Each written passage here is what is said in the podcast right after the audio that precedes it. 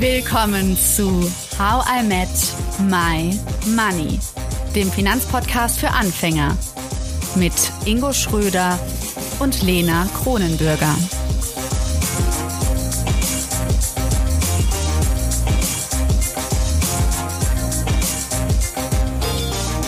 Hallo Ingo und hallo Tobias. Hola Lena. Hallo Lena. ja, Tobias, ähm, ich stelle dich nochmal kurz vor für alle, die es vielleicht vergessen haben, aber ich glaube nicht. Du warst ja schon bei uns im Podcast. Du heißt Tobias A., du bist Finanz- und Honorarberater mit Fokus auf Immobilien. Mhm. Du hast 2017 die Konsulent-Beratungsgesellschaft gegründet und wir haben ja letztes Mal geschaut, wie ist es denn, wenn man jetzt eine Immobilie kaufen möchte, einfach für sich selbst, um darin zu wohnen. Und heute schauen wir auf Immobilien als Kapitalanlage. Ingo, bist du aufgeregt? Ja, vielleicht ja. legen wir demnächst neu an, ne? oh nein, oh, ja gut. Okay, was kaufen wir denn? Ja, du, ich in, in eine Eisdiele, Lena. Ach, boah, das finde ich richtig cool. Gewerbekapitalimmobilie, Tobi. So Wie wäre das? Gute, und dann How I Met My Money, die Eisdiele. Und dann kommen alle zu uns. Okay, wir brauchen echt einen guten Eismacher noch. Also wer sich bei uns bewerben möchte, es geht los. Tobi, du bist jetzt nicht dabei, oder wie? Du möchtest bei uns nicht einsteigen ins ich Eisgewerbe. Bin gerne Testkunde. Und vielleicht kaufe ich auch vorher die Immobilie und vermiete sie an euren Eisladen. Das ist doch ein ganz guter Übergang. Dankeschön. Ja. Denn wir haben uns ja beim letzten Mal mit dem Thema selbstgenutzte oder eigengenutzte Immobilie beschäftigt versus Kapitalanlage und äh, da sollte man ja zwischen zwei Komponenten unterscheiden. Einmal die Zahlenwelt und einmal die emotionale Welt. Und wie ist denn das jetzt eigentlich bei Kapitalanlagen, Tobi? Wenn du jetzt so unsere Eisdiele kaufst, fällt da der emotionale Wert komplett weg. Also nebenbei du uns natürlich einen super Preis machen wirst für die Vermietung und immer umsonst Eis bekommst. Aber jetzt mal Tacheles, ähm, wie ist es denn da? Also, äh, ich persönlich ja, würde es halt so machen, dass ich äh, da schon eine, also eine emotionale Bindung äh, zu dem Objekt habe, weil, also ist ja mein Eigentum.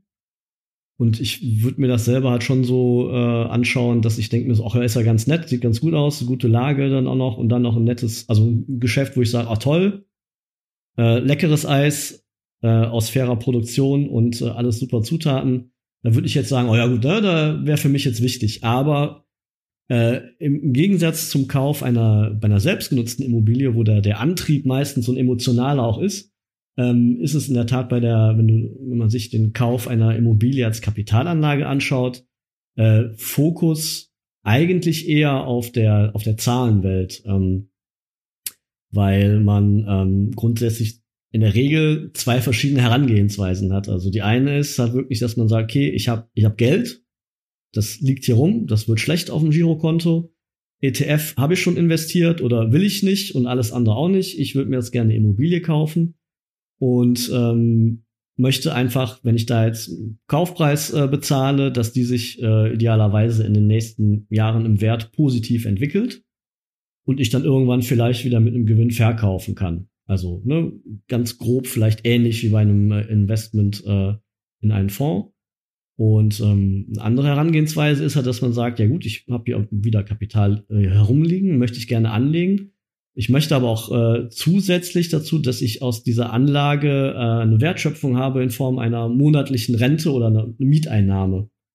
Ähm, der, ob die Immobilie da im Wert jetzt steigt oder nicht, ist mir erstmal folgerichtig egal. Es soll einfach so ein zusätzliches Einkommen zu meinem Nettogehalt sein oder zu meiner Rente oder zu meiner Selbstständigkeit oder ähm, das ist dann so der das, das Ziel, was man dann so anstrebt oder was halt dann häufig auch so propagiert wird, dass man sagt, naja, man geht einfach gar nicht mehr arbeiten. Man hat dann vier, fünf Immobilien und lebt einfach nur vom Mietertrag. Das sind so die beiden grundsätzlichen äh, Betrachtungsweisen. Die sind erstmal vollkommen losgelöst von emotionalen Aspekten, sondern einfach nur, ja, knallhart Wertsteigerung oder ja, knallhart, ähm, ich will eine Zusatzeinnahme haben. Okay. So, das muss ich erstmal gerade verarbeiten, weil ich mir beides nicht vorstellen kann. Ingo, wie ist es bei dir? Bist du schon so ein bisschen weiter in deinen Gedanken und denkst so, ja klar, kann ich mir vorstellen, ich würde lieber Variante A oder B machen? Ähm, Also ich glaube tatsächlich, dass ich es eher als Wertsteigerung sehen würde, wenn ich so investieren will. Ich habe natürlich im Zuge der Beratung schon mal ab und zu damit zu tun und sehe auch Kunden, die das machen. Ähm ich, ich, ich würde es, glaube ich, als Wertsteigerung sehen. Ähm, daraus regelmäßige Einnahmen zu generieren, das würde ich, glaube ich, eher aus Depots machen. Und äh, ich würde eher mir Immobilien kaufen, würde die günstig äh, schießen wollen, natürlich sanieren. Äh, das, ich habe letztens noch auf Galileo kam das, glaube ich, irgendwo so eingesehen, äh, der dann irgendwelche Luxussanierungen macht und, und die dann für einen vielfachen Preis verkauft. Wer außer dir guckt noch Galileo, Ingo? Gibt's das? Das ist das Einzige, was ich noch gucke im normalen, im, im normalen Fernsehen, so neben süß, vielleicht Wer Millionär. Man, wie viel Uhr kommt das immer? Man sitzt immer sofort auf dem Sofa. 19 Uhr, ja, das, äh, ich äh, stelle mir jetzt nicht den Wecker danach, aber äh, ich finde es doch noch informativ. Und es okay. wird immer schön vorher geschaltet, welche Corona-Mythen es gibt und äh, dass man die auflöst, finde ich immer sehr gut. Und daher gucke ich noch Galileo. Okay, ja. okay. Dann kommen wir doch mal auf das zu sprechen, was du gerade gesagt hast. Also du findest es richtig cool, ähm, eine Wertsteigerung zu sehen. Tobi, Wertsteigerung, ist das realistisch? Kann man damit rechnen? Wir hatten es ja letztes Mal schon mal ein bisschen angesprochen. Könnte ich jetzt mal kritisch beäugen, oder? Klar. Solltest du auch. Aber auf der anderen Seite könntest du auch natürlich, Ingo sagte ja, er möchte, äh, ich zitiere, günstig schießen. Ähm, das ist natürlich äh, grundsätzlich ähnlich wie beim, äh, wenn man in ETF investiert, äh, ne? optimaler Zeitpunkt, gerade äh, ein Schnäppchen äh, organisiert und dann äh, eiskalt zuschlagen. Äh, also ich persönlich, auch da wieder, wenn ich das einstreuen darf, ich würde halt am liebsten günstig eine Immobilie kaufen und zusätzlich zur Wertsteigerung auch ein Zusatzeinkommen generieren wollen. Äh, das, ja, ne? wenn man so Wünsche äußern darf, ist ja okay. Ähm, die, die Wertsteigerung äh, ist in der Tat dann äh, super interessant, wenn du in der Lage bist, eine Immobilie günstig zu kaufen, idealerweise eine, die länger nicht saniert worden ist, weil du die ja dann mit Preisabschlag auch kaufen kannst, wenn alles sein Ordnung. Was richtig runtergerockt ist, das, das ja. was man so am Wegesrand sieht und wo du denkst, da will ich nicht wohnen. Richtig, das genau. Da will ich auf gar keinen Fall hinziehen. Dann denkst du, ah, da ist aber jede Menge Potenzial drin. Vielleicht kann man sogar noch eine Etage aufstocken. Auf jeden Fall kannst du, ähm, wo du sagst, okay, da kann man was draus machen. Wenn ich sowas sehe, ist das Problem, ich kann da nichts draus machen, weil ich handwerklich maximal unbegabt bin. äh, Dito. Ne? So, deswegen ist das so für mich eher schwierig. Ich habe auch jetzt keinen Trupp oder, also ich kenne Leute, die das vielleicht äh, machen könnten äh, und auch vielleicht auch günstiger. Und ich habe auch äh, ne, Leute, die das planen könnten, aber ähm, du willst ja auch jetzt nicht deinen, deinen eigenen äh, ja, äh, Vermögenszuwachs oder so auf dem, auf dem Rücken deiner Freunde oder Bekannten austragen, dass du sagst so, so, ne? Also vom Prinzip her musst du halt sagen, okay, wenn ich was günstig, kann ich da was draus machen? Also kann ich da was draus machen? Ich persönlich. Äh, für mich gilt es halt leider nicht. Und ich habe jetzt auch nicht den, den Ansporn, äh, noch eine Handwerkerausbildung zu machen, was, also vergebene Liebesmühe, ich kann es einfach nicht, bin da wirklich, ich kann es nicht. Und deswegen müsste ich mir was anderes überlegen. Äh, deswegen müsste ich halt schauen, dass ich regulär was bekomme, wo jetzt nicht so viel gemacht werden muss, wo ich nicht so viel Handwerke organisieren muss. Und wo da so der erste große Satz an Wertsteigerung dabei ist. Und was man dann hat natürlich auch noch, äh, also Beispiel Köln, dann guckst du dir halt ein Stadtviertel aus, wo du sagst, ah, da ist noch was. Und das wäre dann zum Beispiel, ne, seit zehn Jahren, ja, äh, Kalk ist am Kommen. Äh, dieses Viertel wird halt dann irgendwann auch eine Preissteigerung haben und nach zehn Jahren verkaufe ich dann. Äh, das führt alles darauf zurück, dass du dir sehr genau äh, anschauen solltest und musst, wo kaufe ich generell, in welcher Region, in welcher Stadt und dann auch ein Auge für die Immobilie haben musst, wo du sagst, okay, die ist, die ist zwar vielleicht im Preis jetzt nicht super günstig, aber ich kann da was draus machen. Das heißt, du musst dir im Einzelfall anschauen, ob du da Potenzial siehst. Und das ist dann dann wieder eine, eine individuelle Einschätzung. Ne? Ist also nicht ganz einfach. Wie ist das denn? Kaufe ich mir ein, ein so ein richtiges Prunkobjekt, wo ich denke, da kann was draus werden, oder sollte ich das lieber auf viele kleinere aufteilen? Also, das hängt ein bisschen von deinem Portemonnaie ab, beziehungsweise von der Vergabewilligkeit des Kredits. Ich habe ein kleines Portemonnaie, also da passt Geld rein, aber okay. kein, keine. Du zahlst dann eher mit Karte, nehme ich an. Also, nein, also. Genau. Also vom Prinzip her ist es ja so, ähm, die, äh, bei der Budgetplanung schaut man sich an grundsätzlich, was, was könnte ich denn investieren? Und bei einer Kapitalanlage ist es so, da schon mal aus Bankensicht, Banken gehen davon aus, wenn man eine Immobilie als Kapitalanlage kaufen möchte, dass man auch Kapital hat. Also äh, eher ungern gesehen ist dann äh, Kaufpreis plus Nebenkosten finanzieren. Man geht schon davon aus, aus Bankensicht, dass man dann, weiß ich nicht, äh, 10, 20, 30 Prozent äh, an Eigenkapital zur Verfügung hat, ausgehend vom Kaufpreis, und dass die angelegt werden können. Für das erste Objekt ist es für, wenn man sich dem Thema nähern möchte, ist es empfehlenswert, dass man erst mal mit einer Eigentumswohnung startet, also nicht direkt das Mehrfamilienhaus für fünf Millionen ins Visier nimmt, sondern sagt, okay, erstmal eine Wohnung, schauen, ob das was für einen ist, äh, wie sich das anfühlt, äh, weil es gibt ja auch immer so einen kleinen Rattenschwanz hinterher. Ähm, es ist ja kein passives Einkommen, was man generiert, sondern man muss sich ja schon so ein bisschen darum kümmern, äh, was man sich dann da auch äh, anlacht.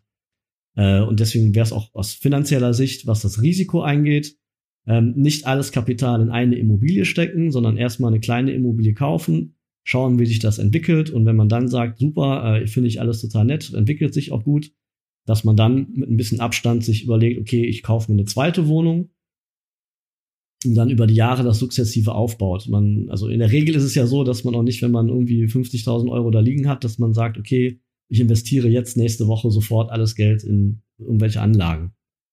Man schaut ja erstmal, dass man sich dem Thema behutsam nähert.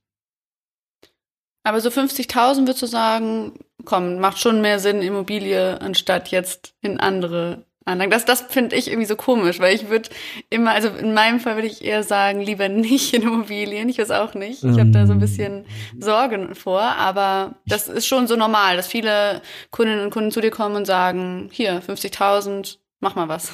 Äh, es gibt Leute, die kann man unterscheiden. Es gibt Leute, die haben schon äh, investiert, also beispielsweise ETFs, die haben gesagt, okay, ich habe jetzt mal einen Grundsparplan, ich habe da auch was investiert und das soll auch weiter laufen. Äh, ich möchte aber mein Vermögen äh, breiter streuen und möchte zusätzlich zum ETF und vielleicht zu einer Rentenversicherung und zum Oldtimer, den ich habe, noch was weiteres machen. Und da habe ich mir überlegt, ich würde mir gerne eine Immobilie kaufen und gucke jetzt einfach mal, ob ich dann eine, eine Eigentumswohnung äh, finde. Äh, ich habe auch Menschen in der Beratung, die sagen, ja, Aktien, toll, habe ich schon mal gemacht. Ähm, ich habe irgendwann investiert und ist komplett in die Hose gegangen. Und das will ich nicht nochmal.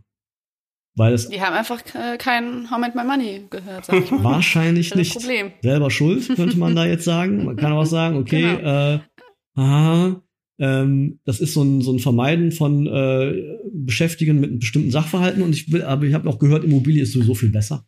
So, ne? Da kann man sagen, okay, kann ich dem Vorfeld wirklich nichts zu sagen. Ne? Äh, ich weiß es nicht, was besser ist. Wir können uns gerne in zehn Jahren nochmal äh, treffen und überlegen, ob das Objekt, was du dir ausgesucht hast, sich besser entwickelt hat und du da eine bessere, äh, eine höhere Rendite erwirtschaftet hast, als mit den 50.000 Euro, die du vielleicht nur in Anführungsstrichen in ein Depot investiert hast. Ähm, das würde ich im Zweifel mir im Vorfeld auch niemals anmaßen zu sagen, was besser ist. Ich glaube, darum, davon sollte man sich auch frei machen, dass man nicht sagt, okay, das eine ist besser als das andere. Es geht immer darum, was für eine Zielsetzung man hat. Und deswegen ist so ein Beratungsgespräch, egal bei wem, grundsätzlich, glaube ich, förderlich, dass man sich selber erstmal darüber im Klaren ist, ja, was möchte ich denn überhaupt erreichen? Und schlechter Ratgeber ist immer, ja, alle anderen machen das auch so. Das ja. ist. Jetzt, jetzt Gerne. Jetzt ist ja unser Podcast schon so eine kleine Beratung für die meisten, natürlich nicht, keine offizielle Beratung, ne? Das heißt, zulassungspflichtig. Also aber Disclaimer lesen unter dem Podcast, ja. Aber ähm, wenn wir jetzt mal so eine Pro- und Kontraliste machen, Tobi, ja. also wir haben verstanden, es gibt keinen Königsweg, aber lass uns doch zumindest mal so grob Pro und Contra Immobilie als Kapitalanlage. Und zum Mitschreiben, ähm, ja. Fangen wir mal ganz geordnet an. Ja, wir fangen, also, wir fangen Pro ganz, Punkt eins. Genau, Pro Punkt eins. Man investiert in einen Sachwert. Eine Immobilie ist ein Sachwert. Äh, ähm, das Haus. Man kann sich an die Wand lehnen, man anfassen, kann die beschnuppern, spüren. anmalen. Ähm, cool, das ist richtig gut mit dem Anmalen. Vorbeifahren, gucken, wie es dann so aussieht. Das heißt, du hast was Handfestes.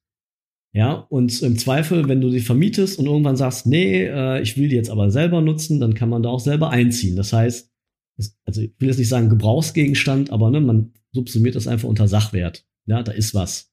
Das kann man auch nutzen und das kann man andere nutzen lassen.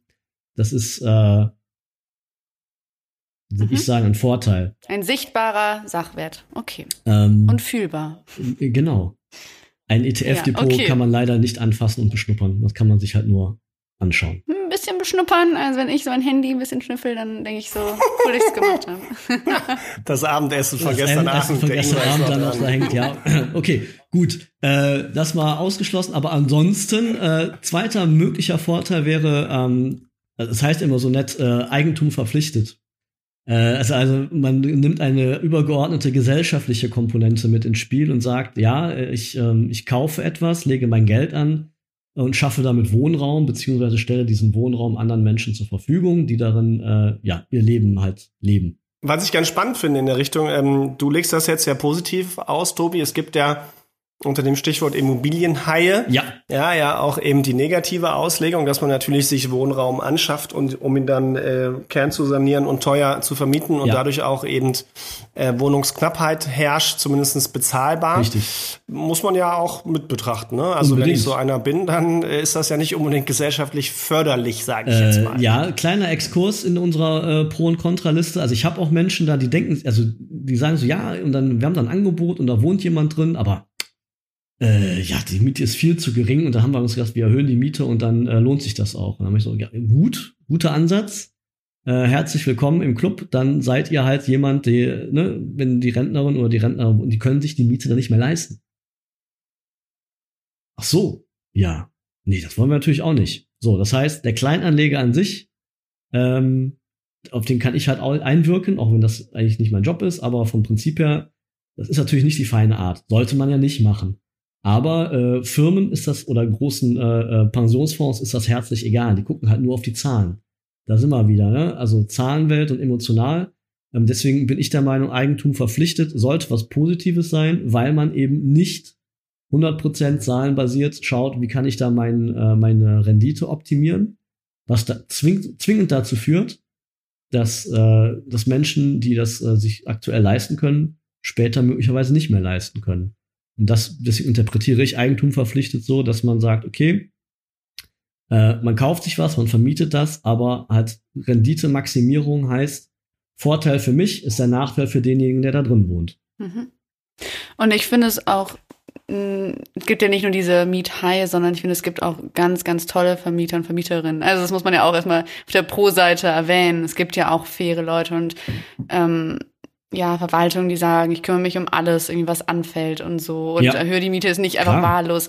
Also es gibt auf jeden Fall beide Seiten und es wäre schön, wenn man sich dafür entscheidet, Immobilien als Kapitalanlage, ja, das zu nutzen, ja. dass man dann sagt, hey, ich versuche eine von den Guten zu sein und Wohnraum zu schaffen und das, genau, Menschen dort. Das würde ich, genau, dann, wenn man das so macht, Genau, dann würde ich sagen, dann ist das, äh, trägt man einen positiven weiter und es wäre ein Vorteil, also ein Pro, warum man dann in eine Immobilie investieren könnte, sollte. Aber ich, aber ich glaube, und das ist ja ein wichtiger Punkt, ich muss es mir natürlich auch leisten können, so zu denken. Ja. Viele kaufen sich eine Immobilie und rechnen das so spitz auf Knopf, dass sie halt jedes Jahr zwei Prozent Mietsteigerung haben und allem drum und dran. Und die haben natürlich gar keine andere Möglichkeit. Mm, also ich glaube, das muss man auch betrachten, wenn man eine Immobilie kauft, dass man dann natürlich auch in seine Planung so reingehen muss. Finanzierung kommen wir ja auch noch mal später drauf in der nächsten Folge. Ja. Dass man das dementsprechend berechnet, dass man jetzt nicht die maximalen Mieteinkünfte hat und das auch nicht jedes Jahr unbedingt steigert, sondern dass man da auch fair bleibt und äh, ja, Richtig. das muss man ja. berücksichtigen. Genau.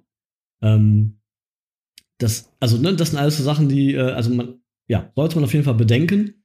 Ähm, in unserer Pro-Kontra-Liste. Ähm, ein weiteres Pro, was äh, sich auch aus historischen Daten halt her herauslesen äh, lässt, ähm, eine Immobilie ist was Wertbeständiges. Ähm, das heißt, ähm, normalerweise gibt es keine großen Schwankungen am Immobilienmarkt. Ja, also Montag habe ich jetzt die Zeitung aufgemacht und da, äh, ne, die Welt geht unter, DAX ausverkauft, alles geht, also alles schlecht und äh, jetzt geht's bergab. Ne? So von heute auf morgen mal eben, weiß ich nicht, was war das? Keine Ahnung, zwei Prozent Wertverlust. Ähm, wenn du, äh, keine Ahnung, Immobilien werden halt nicht täglich gehandelt, ähm, eher unwahrscheinlich. So, dass da halt von heute auf morgen der Wert äh, einkracht. Ähm, das heißt, wenn man sich diesen, äh, ich verfolge das Wirtschaftsgeschehen und es geht mal hoch und mal runter und dann hier eine Bankpleite und da nicht gesehen. Eine Immobilie steht da. So. Und ähm, da tut sich jetzt von heute auf morgen nicht viel im Wert. Außer jetzt bei Naturkatastrophen. Außer externe Schocks, sag ich mal, ne, dumm gelaufen, wenn das Ding hat, dann ja. Ja. Ne? Oder was, was wäre sonst eine Möglichkeit, dass irgendwie ein Viertel sehr unsicher wird plötzlich und Leute da wegziehen möchten? Oder, oder würde man eher sagen, das sind total die Ausnahmefälle, das sollte man eher so als Risiken wahrnehmen, aber jetzt nicht zu deutlich bewerten? Nö, also das sind schon Risiken, also ne, deswegen äh, schon überlegen, wo man invest, also wo man sich was kauft. Ähm, jetzt, was du in den letzten Jahren in, in Städten hast, also in Ballungszentren, geht es immer nur darum, da ziehen immer mehr Leute hin. So. Das wird so gewertet, dass das halt immer, immer so weitergehen wird und immer Wohnungsknappheit herrscht und deswegen die Preise immer steigen werden. Aber es kann ja durchaus sein, richtig. Das ist halt die Schwierigkeit, das im Vorfeld einzuschätzen, dass ähm, irgendwann ein Viertel nicht mehr so angesagt ist und da halt dann die Leute wegziehen, weil, keine Ahnung, weil es woanders dann noch toller ist. Äh, das sind aber Sachen, die kannst du im Vorfeld nicht, nicht beeinflussen. Aber, oder du weißt es halt ja auch nun mal gar nicht. Und das ist natürlich, halt, das ist natürlich eine gewisse Schwierigkeit. Kannst natürlich auch, äh, weiß ich nicht, äh, hast du in der Bonner Straße irgendwann mal ein Haus äh, äh gekauft und jetzt wird halt gesagt, alles klar, äh, alles was grün ist, wird weggemacht und da kommt jetzt die Stadtbahn hin. Kann gut sein, kann ja. aber schlecht sein. So, ne? hm. Okay, aber halten wir nochmal fest, der dritte große Punkt nach, es ist ein Sachwert und es gibt die gesellschaftliche positive Komponente. Ist es so, dass Immobilien etwas Beständiges sind und keinen großen Schwankungen unterliegen? Ja. Das äh, klingt erstmal ganz gut. Ja. Willst du da weitermachen oder sollen wir mal auf die, auf die dunkle Seite? Wir gehen jetzt mal auf die dunkle Seite der Macht, weil, also ich würde so sagen, so, also das sind so die drei prägenden, also klar, aufschließend, äh, Aufzählung nicht abschließend, ne? Äh, mhm. Aber das sind so die drei, die mir spontan einfallen würden. Äh, negative Sachen gibt's okay. mit Sicherheit auch. Ähm, okay, die will ich hören. Also jetzt nicht äh, gibt's auch, sondern fangen wir mal ganz knallhart hier an. Okay. Was würdest du sagen? Also das größte so Kontra. Die, also bei der bei der Immobilie als Eigennutz haben wir ja schon das mal so angeteasert. Ähm, die Investition in eine Immobilie ist für die meisten Menschen äh, eine die größte Anschaffung des Lebens. Da ist sehr viel Geld mit im, also ne, du kaufst halt nicht für 100 Euro ein neues Fahrrad oder für 500 oder 1000, selbst bei einer Wohnung in Köln, bei einer kleinen, äh, investierst du 150, also bezahlst du 150.000 Euro. Das heißt, selbst wenn du ähm, 50.000 Euro hast, all dein Eigenkapital bündelst du in einem Anlageinstrument. Das heißt, du hast eigentlich am Anfang erstmal ein Klumpenrisiko. Das heißt, wenn da was schief geht, also ne, gerade das Viertel ist nicht mehr hip, wird nicht mehr vermietet, äh, du hast Mietnomaden, die ihre Miete nicht zahlen, äh, du hast Leute da drin wohnen, die das Ding runterrocken, ähm, äh, und dadurch nicht ihre Miete zahlen können oder wollen, äh, beziehungsweise dass die Wohnung ist in einem Haus, in dem es äh, wieder erwarten doch äh, regelmäßig Stress unter, unter den Eigentümern gibt, ähm, äh, weil sie sich nicht grün sind oder das ursprünglich angedachte Sanierungsmaßnahmen für in zehn Jahren dann doch vorzeitig gemacht werden müssen. Das sorgt alles dafür, dass du ja innerhalb, also all dein Geld in einem Objekt hast, wo du sagst, um Gottes Willen, äh, ich will es wieder loswerden. Und das ist dann Nachteil zwei. Das geht halt nicht ohne weiteres. Also du kannst halt, wenn du ein ETF-Depot nicht mehr haben willst, klickst du auf zwei, drei Buttons und sagst, okay, Hauptsache weg. Und bei einer Immobilie, wenn du schnell dein Geld benötigst, weil es da, also weil du sagst, ich brauch's halt jetzt oder ich will's nicht mehr, musst du erstmal sagen, okay, muss erstmal einen, äh, einen Käufer finden. So, und wenn halt gerade angesagt ist, so wie jetzt, alle wollen eine Immobilie haben, dann hast du einen guten Markt, um einen Käufer zu finden. Und wenn aber jetzt in zwei Jahren, weiß ich nicht, was könnte sein? Wir haben wirtschaftlich weltweit äh, eine Rezession für die nächsten Jahre, dann könnte es durchaus sein, dass man dann diese Wohnung eben nicht einfach mal so verkaufen kann. Oder halt dann doch unter Wert. Also, ne, wie gesagt, das sind jetzt alles so Worst-Case-Szenarien. Dann kann es ja auch sein, ähm, dass du nicht sofort neue Mieter findest, weil, keine Ahnung, es unterschreibt jemand einen Mietvertrag und er sagt dann, ach nee, doch nicht. Und dann hast du ein halbes Jahr Leerstand, vielleicht musst du auch sanieren, aber du kannst es dir eigentlich nicht leisten, weil du hast spitz über Knopf kalkuliert, brauchst halt die Mieteinnahme. um die Finanzierungsrate zu decken. Hm.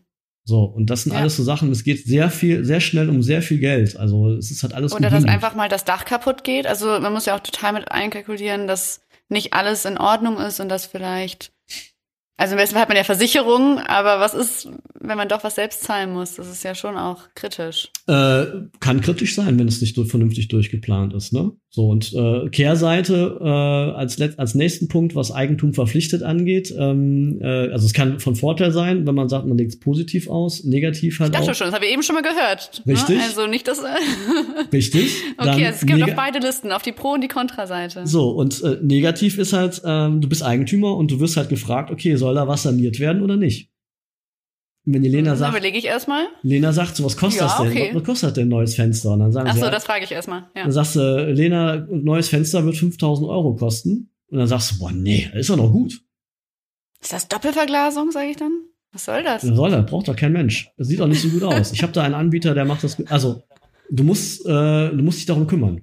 Du solltest dich darum kümmern. Ja. Auch da wieder. Okay, das ist der Punkt. Das heißt, es ist anstrengend und man muss Zeit investieren und nicht nur das Geld. Zeitaufwendig. Äh, Im Zweifel äh, wirst du auch von der Hausverwaltung kontaktiert und musst, und du musst einen Eigentümer versammeln. Gut, da kann man halt eine, eine Vollmacht letztendlich äh, aushalten, aber ähm, irgendwie ein bisschen drum kümmern musst du dich halt schon.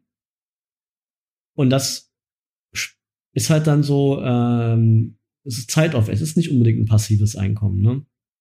Ja, auch die Instandhaltung generell, oder? Dass wirklich das Niveau der Wohnung oder des Hauses so bleibt. Das ist ja klar mit, auch wieder mit Geld verbunden, aber auch so mit Zeit. So was muss erneuert werden? Wie kann man alles auf dem neuesten Stand behalten? Genau. So, und Mhm. deswegen ähm, äh, sollte man sich dessen halt bewusst sein. So, Okay. wenn man sagt, boah, will ich überhaupt nichts mit zu tun haben, dann sollte man es auch eher nicht machen. Ne? Okay, also man sollte schon Lust haben, mal auf so eine spannende ähm, Eigentümerversammlung zu gehen. Zum Aber Beispiel, mit euch beiden würde ich dahin. Also wenn wir den Eisladen aufmachen, ich bin dabei. sehr, hervorragend, sehr schön, ich notiere mir das. Äh, Mhm. äh, man kann natürlich auch Vertretungen schicken zu sowas, aber letzten Endes geht es darum, ähm, das ist ja dein Geld, deswegen ich würde immer dahin gehen. Definitiv, ne? Ja. Jetzt gibt's ja daneben noch einen anderen Punkt. Man kann sich sowas ja kaufen oder man bekommt sowas einfach. Ja. Äh, wie Ingo, bekommt man sowas zum Beispiel Geburtstag. einfach? Weißt du schon, was du von mir kriegst? Eine Immobilie. Ein so Geschenk. im, im Mini-Format. Ja, genau. Hier ein Lego. Okay. Nee, aber dass man zum Beispiel eine Immobilie vererbt bekommt. Also Ja. wir sind ja in der Erbengeneration, ich bekomme das auch immer mit bei Kunden, dass die Immobilien vererbt bekommen und dann halt eben vor der Qual der Wahl stehen quasi. Ähm, was mache ich jetzt eigentlich damit? Also was muss ich mir überlegen, Tobi, wenn ich so eine Immobilie vererbt bekomme? Ähm, zunächst mal emotional verarbeiten, dass man da halt jetzt dann Immobilie hat, sich das Ganze anschauen. Das ist so der erste Schritt, dass man dann erstmal so, okay, was, was haben meine, was haben die, meine Eltern, mein Onkel, was, was haben die da überhaupt gemacht und was haben die sich dabei gedacht? Erschreckenderweise, in den meisten Fällen haben die sich nichts gedacht und hatten da halt ihr Konzept, also was die da so gefahren haben. Die haben da so ein paar Wohnungen gekauft oder ein Haus und dann haben sie es vermietet und teilweise selber gewohnt und dann vererbt und das muss man erstmal so schlucken und sagen, so, okay, das ist jetzt eine Immobilie. Was, und dann nächste Schritt, was kann ich denn damit überhaupt machen? Und vielleicht davor noch, was muss ich denn damit machen? Ähm, wenn man, also wir sind jetzt ja auch eine Generation, die äh, zum Studieren oder zur Ausbildung vielleicht einmal quer durch Deutschland gezogen ist, weil es dann, äh, weiß ich nicht, äh, zu Hause doch nicht mehr so cool war und dann erbt man, dann erbt man halt aber eine Wohnung da, wo man herkommt oder ein Haus. Und dann sagen wir so, okay, was, was mache ich da jetzt? Vermieten? Ja, zurück ins Dorf, sage ich mal. Zurück ins Dorf, super. Oder so, kann ich das von Köln aus machen, eine Wohnung in Hamburg vermieten? Keine Ahnung. Ach stimmt, es geht jetzt Kapitalanlage. Ich darf nicht mich weg, genau. Es ist in der es ist eine Kapitalanlage. Das heißt, Kapitalanlage. Ne? Du sagst halt so, von- nee, ich will da nicht selber wohnen. Ja, genau. Das heißt, man Ausgeschlossen. müsste es irgendwie managen aus der Ferne und vertrauenswerte Menschen finden. du oder brauchst die Handwerker vor. Ort, du brauchst einen äh, Alles Hausverwalter. auslagern. Alles so, weil du selber willst nicht dahin und du kannst es halt über eine, eine Distanz, die länger als 100 Kilometer ist, wahrscheinlich auch nicht mittelfristig halt darstellen. Hm. Ähm, deswegen musst du gucken, okay, ähm, möchte ich das überhaupt? Also kann ich mir das potenziell als Hobby vorstellen? Wenn ja, super. Dann halt gucken, okay, was muss saniert werden? Äh, Finde ich einen Aber Handwerker als dafür? Hobby finde ich jetzt ein bisschen ein krasses Wort dafür, dass wir über Kapitalanlagen reden. Ja, als Hobby im Sinne von, ähm, du musst ja davon ausgehen, dass du, du bekommst das, du investierst das Geld ja nicht. Es gehört dir ja schon. Du bekommst es ja übertragen. Deswegen habe ich, also, ist vielleicht auch ein bisschen, äh, naja, ich würde es jetzt als Hobby sehen, weil du eine neue Nebenbeschäftigung hast. Du machst was in deiner Freizeit. Du hast deinen Job und dann gehst du halt dann erstmal für zwei Jahre nicht, äh, äh, weiß ich nicht, abends joggen, sondern kümmerst dich darum, dass du einen neuen Mieter findest. Zum Objekt findest. Und alle, so, alle Sportmuffel denken, yay, yay endlich, ich will auch was haben. ähm, es ist halt Zeit, okay, es ist halt ja. ein Zeit, es ist eine, eine Zeiteinsatz, also nicht unbedingt Kapital, aber du musst dich halt überlegen, musst dir überlegen, wie vermiete ich das, an wen vermiete ich das. Und selbst wenn du es an einen Makler gibst oder einen Hausverwalter, die müssen, die wollen ja auch Sachen von dir wissen. Weil du im Zweifel äh, genau und bezahlt werden. Und das musst du ja in so eine Kalkulation mit reinbringen. Und deswegen vom, vom Prinzip her je weiter diese Immobilien äh, von deinem Heimatort entfernt sind, desto schwieriger wird es sein, das mal nebenbei ebenso zu machen. So, und deswegen ist es äh, akt also in den letzten zwei Jahren äh, die Fälle, die ich so wie bei mir in der Beratung war, Fälle, Menschen, die diese Situation hatten, die sind letzten Endes eher auf die, dahin gekommen, dass man sagt, okay, ich glaube, ich verkaufe das lieber, weil ich ich wohne jetzt hier in, äh, in Stuttgart und ich kann mir eine Wohnung oder in, äh, bei Iserlohn funktioniert mhm. nicht. Ich kann es nicht darstellen. Aber das zählt ja auch noch zu Immobilie als Kapitalanlage, der Verkauf, oder? Ähm, der Verkauf, also wenn du geerbt hast und die Immobilie zehn Jahre im Besitz des Erblassers war, dann ähm, ist das letztendlich, und du sagst, ich will sie nicht haben, dann rufst einen Makler an in Iserlohn und sagst hier, äh, ich habe da eine Wohnung, dann triffst du dich einmal mit dem und dann soll der das verkaufen, dann ist das Thema erledigt. So, und dann ist halt, also, dann kannst du dich ja sehr, dann kannst du dich davon, ohne dich da intensiver mit zu, zu beschäftigen, auch wieder, ähm, wieder lassen. Und das ist halt, also es klingt jetzt so ein bisschen vermessen oder als Luxusproblem. Es ist für die meisten Menschen, so habe ich die Erfahrung gemacht, oder für viele, sagen wir nicht für die meisten, sondern für, die, für viele, eher eine Belastung, so eine Immobilie vererbt zu bekommen weil sie im Vorfeld teilweise auch gar nichts davon wussten und nicht da herangeführt worden sind. Also, ne, sowas generationenübergreifendes, das hat einfach nicht stattgefunden. Ja. Das ist auf jeden Fall nochmal ein eigenes großes ja. Fass, auch äh, emotional gesehen. Ich würde sagen, wir machen an dieser Stelle erstmal Schluss. Ich bin dir super dankbar, dass wir mal geschaut haben, was sind denn so Pros und Kontras von, von Immobilien als Kapitalanlage.